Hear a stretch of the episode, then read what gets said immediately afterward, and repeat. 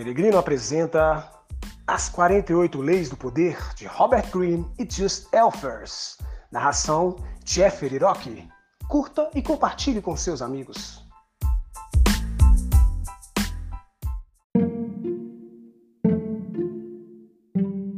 Lei 1 Não ofusque o brilho do mestre. Julgamento. Faça sempre com que as pessoas acima de você se sintam confortavelmente superiores.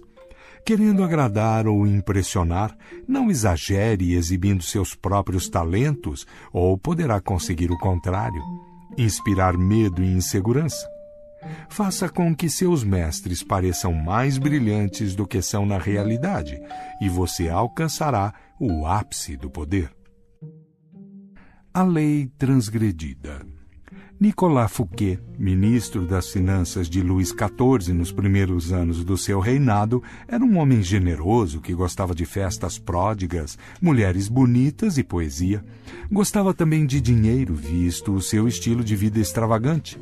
Fouquet era inteligente e indispensável para o rei, portanto, quando o primeiro-ministro, Jules Mazarin, morreu em 1661, o ministro das Finanças esperava ser nomeado seu sucessor. Mas o rei decidiu abolir esse posto. Este e outros sinais levaram Fouquet a desconfiar de que estava perdendo prestígio, e ele então decidiu agradar ao rei organizando a festa mais espetacular jamais vista no mundo.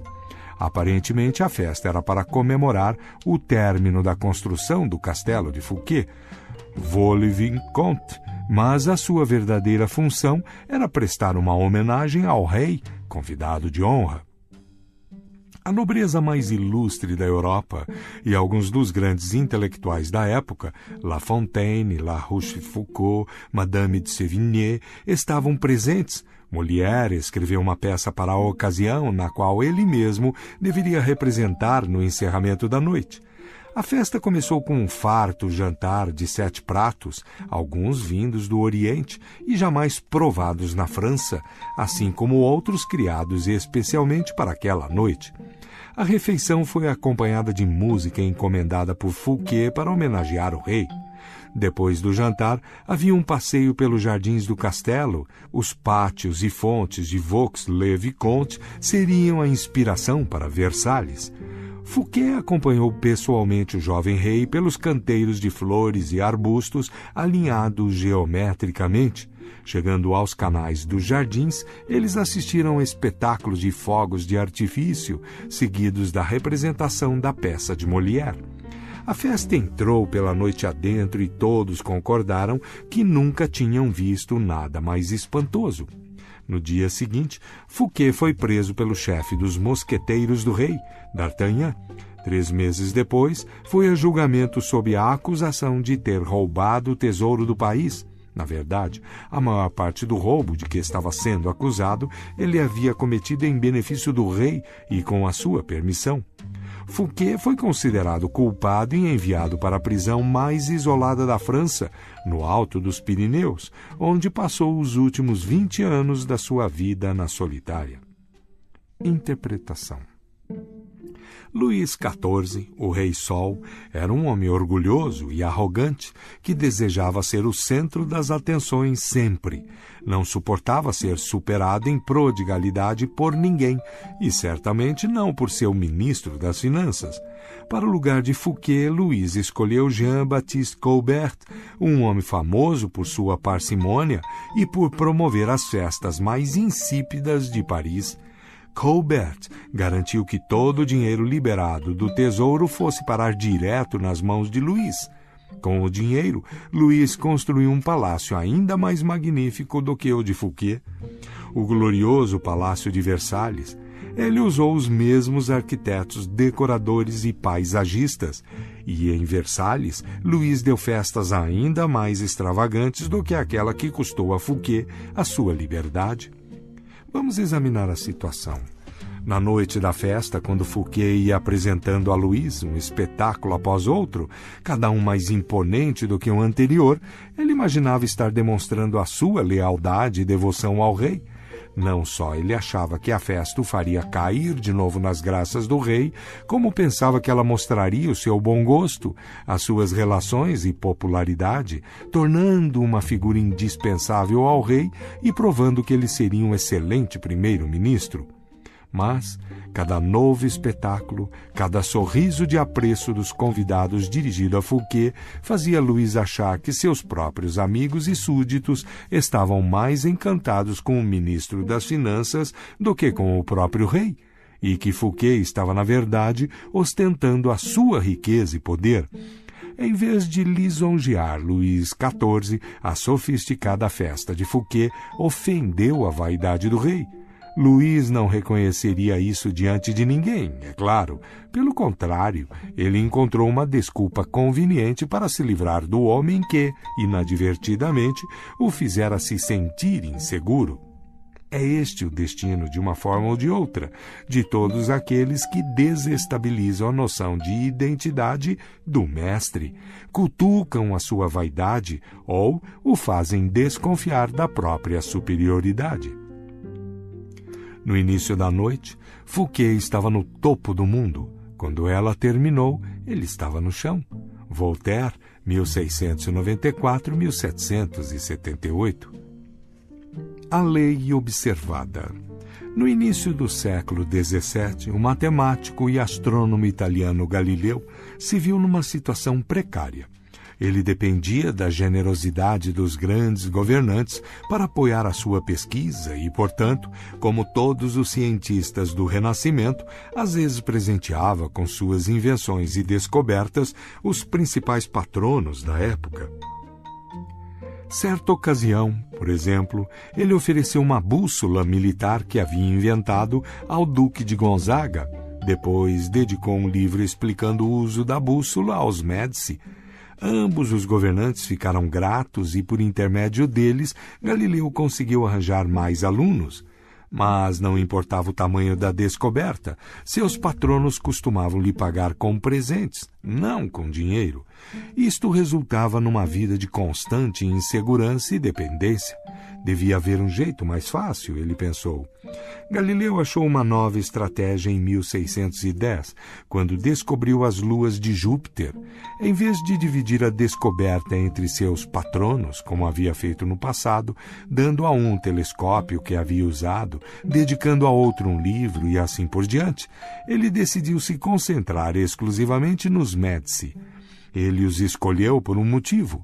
Pouco depois de estabelecer a dinastia dos Médici em 1540, Cosimo I tinha escolhido Júpiter, o mais poderoso dos deuses, como seu símbolo, um símbolo de poder que ia além da política e dos bancos, um símbolo que estava associado à Roma antiga e às suas divindades. Galileu transformou a sua descoberta das luas de Júpiter num acontecimento cósmico homenageando a grandiosidade dos Médici. Logo após a descoberta, ele anunciou que as estrelas brilhantes, as luas de Júpiter, se apresentaram nos céus ao seu telescópio ao mesmo tempo em que Cosimo II era entronizado. Ele disse que o número de luas, quatro, se harmonizavam com o número dos Médici, Cosimo II tinha três irmãos e que as luas giravam em torno de Júpiter, como estes quatro filhos giravam em torno de Cosimo I, fundador da dinastia. Mais do que uma coincidência, isto mostrava que os próprios céus refletiam a ascendência da família Médici. Depois de dedicar a descoberta aos Médici, Galileu encomendou um emblema representando Júpiter sentado numa nuvem com as quatro estrelas girando em torno dele, e o presenteou a Cosimo II como um símbolo do seu vínculo com as estrelas. Em 1610, Cosimo II nomeou Galileu filósofo e matemático oficial da corte com um ótimo salário. Para um cientista, este era o golpe da sua vida. Os dias de mendicância por um patrocínio tinham chegado ao fim. Interpretação. De uma só tacada, Galileu ganhou mais com sua nova estratégia do que com todos os anos de mendicância. A razão é simples: todos os mestres querem brilhar mais do que os outros. Eles não estão preocupados com a ciência ou a verdade empírica ou a mais recente invenção. Estão interessados é no seu próprio nome e na sua própria glória. Galileu deu aos Médici infinitamente mais glória associando o nome deles às forças cósmicas do que fazendo-os patronos de alguma nova engenhoca ou descoberta científica. Os cientistas não estão livres dos caprichos da vida na corte e da proteção de um patrono. Eles também precisam servir a senhores que controlam os cordões da bolsa, e os seus grandes poderes intelectuais podem fazer o senhor se sentir inseguro, como se estivesse ali apenas para suprir fundos, uma tarefa feia, ignóbil. O produtor de uma grande obra quer sentir que é mais do que apenas o financiador. Ele quer parecer criativo e poderoso e também mais importante do que a obra produzida em seu nome. Em vez de insegurança, você deve lhe dar glória. Galileu não desafiou a autoridade intelectual dos Médici com a sua descoberta, ou os fez se sentirem inferiores de alguma forma. Ao associá-los com as estrelas, ele os fez resplandecer fulgurantes entre as cortes italianas. Ele não ofuscou o brilho do seu senhor, ele o fez brilhar mais do que todos. As chaves do poder. Todos têm as suas inseguranças. Quando você se expõe ao mundo e mostra os seus talentos, é natural que isso desperte todos os tipos de ressentimentos, invejas e outras manifestações de insegurança. É de se esperar que isto aconteça. Você não pode passar a vida se preocupando com os sentimentos mesquinhos dos outros, mas com quem está acima de você é preciso adotar outra abordagem. Quando se trata de poder, brilhar mais do que o mestre talvez seja o maior erro. Não se iluda pensando que a vida mudou muito desde a época de Luís XIV e dos Médici. Quem conquista um alto status na vida é como os reis e as rainhas, quer se sentir seguro da sua posição e superior aos que o cercam em inteligência, perspicácia e charme. É uma falha de percepção mortal, porém comum, acreditar que exibindo e alardeando seus dons e talentos, você está conquistando o afeto do Senhor. Ele pode fingir apreço, mas na primeira oportunidade vai substituir você por alguém menos brilhante, menos atraente, menos ameaçador, assim como Luís XIV substituiu o reluzente Fouquet pelo apagado Colbert e como no caso de Luís XIV, ele não admitirá a verdade, mas arranjará uma desculpa para se livrar da sua presença. Esta lei implica duas regras que você precisa entender. Primeiro, é possível inadvertidamente brilhar mais do que o Senhor, sendo simplesmente você mesmo. Existem senhores que são mais inseguros do que outros, monstruosamente inseguros. Você pode naturalmente brilhar mais do que eles com seu charme e sua graça. Ninguém possuía mais talentos naturais do que Astor Manfred, príncipe de Faenza, o mais belo de todos os jovens príncipes da Itália. Ele cativava seus súditos com sua generosidade e espírito liberal. Em 1500, César Borgia sitiou Faenza. Quando a cidade se rendeu, os cidadãos esperaram o pior do cruel Borgia, que, entretanto, resolveu poupá-la. Ele simplesmente ocupou a sua fortaleza, não executou nenhum dos seus cidadãos e permitiu que o príncipe Manfred, com 18 anos na época, permanecesse com sua corte em total liberdade. Mas, poucas semanas depois, os soldados arrastaram Astor e Manfred para uma prisão romana. Passou-se um ano e o seu corpo foi pescado no rio Tibre, com uma pedra amarrada no pescoço. Borgia justificou o ato terrível com uma história inventada de traição e conspiração, mas o verdadeiro problema foi que ele era notoriamente fútil e inseguro. O jovem brilhava mais do que ele sem fazer nenhum esforço. Devido aos talentos naturais de Manfred, a sua simples presença fazia Borja parecer menos atraente e carismático. A lição é simples. Se não for possível evitar ser charmoso e superior, você deve aprender a evitar esses monstros de vaidade. É isso, ou descobrir um jeito de apagar as suas boas qualidades quando estiver na companhia de um César Borgia.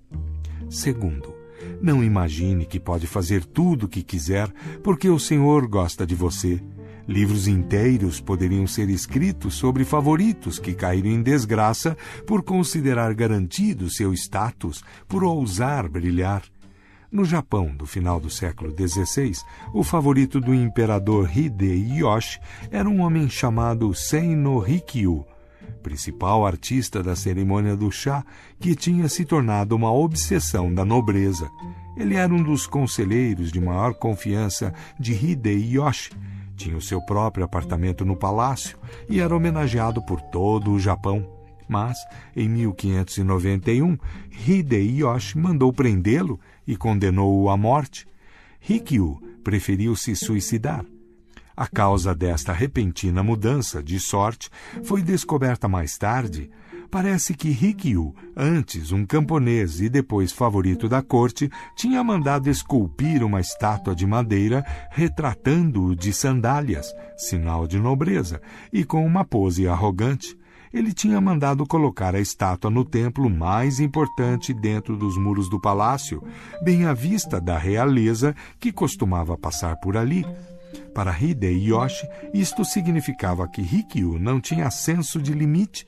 Presumindo ter os mesmos direitos da mais alta nobreza, ele se esqueceu de que a sua posição dependia do imperador e chegou a acreditar que a havia conquistado por si próprio este foi um erro de cálculo imperdoável e ele pagou com a vida. Lembre-se do seguinte: não considere garantida sua posição e jamais deixe que um favor recebido lhe suba à cabeça. Sabendo dos perigos de brilhar mais do que o seu senhor, você pode tirar vantagem desta lei. Primeiro, você precisa elogiar e cortejar o seu senhor.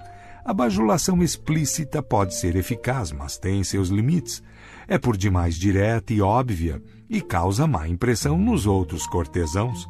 Cortejar discretamente é muito mais eficaz. Se você é mais inteligente do que o seu senhor, por exemplo, aparente o oposto, deixe que ele pareça mais inteligente do que você, mostre ingenuidade, faça parecer que você precisa da habilidade dele, cometa erros inofensivos que não afetarão você a longo prazo, mas lhe darão chance de pedir a sua ajuda. Os senhores adoram essas solicitações. O mestre que não conseguir presenteá-lo com a sua experiência pode deixar cair sobre você a sua ira e a sua má vontade. Se as suas ideias são mais criativas do que as do seu mestre, atribua-as a ele da maneira mais pública possível. Deixe claro que o seu conselho está simplesmente repetindo um conselho dele. Se você for mais esperto do que o seu mestre, tudo bem representar o papel de bobo da corte, mas não faça parecer frio e mal-humorado em comparação.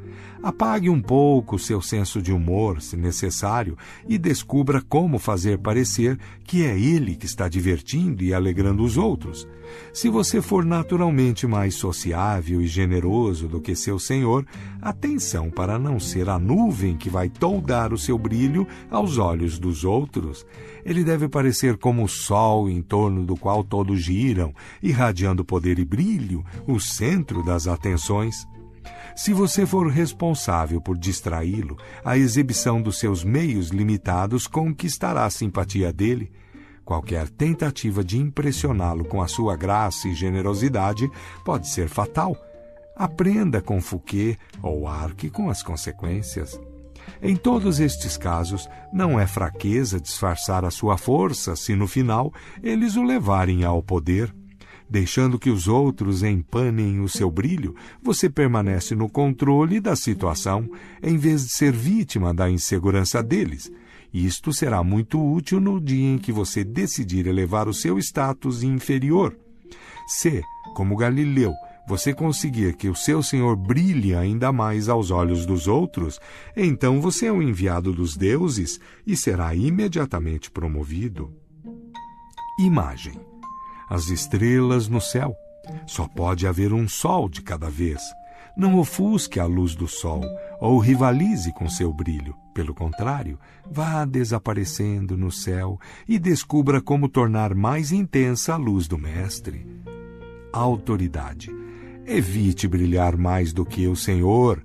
Toda superioridade é odiosa, mas a superioridade de um súdito com relação ao seu príncipe não só é estúpida como fatal.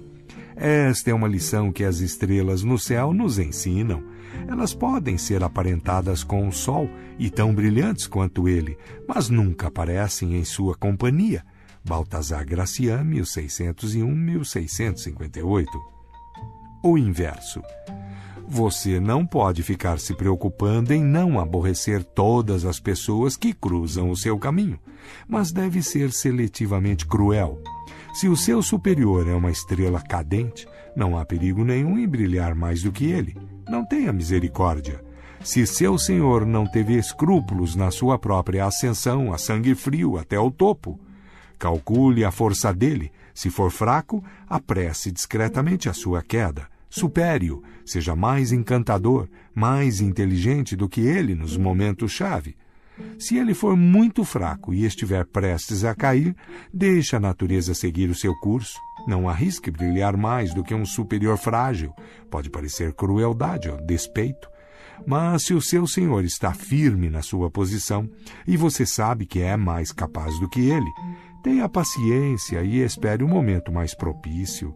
O curso natural das coisas é o poder acabar enfraquecendo. O seu senhor cairá um dia e se jogar direito, você vai sobreviver e um dia brilhar mais do que ele.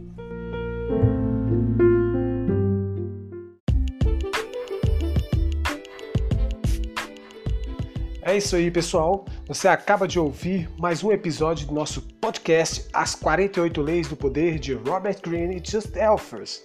Se você gostou, dê um like, siga nossas redes sociais e fale com os amigos, compartilhe para todo mundo.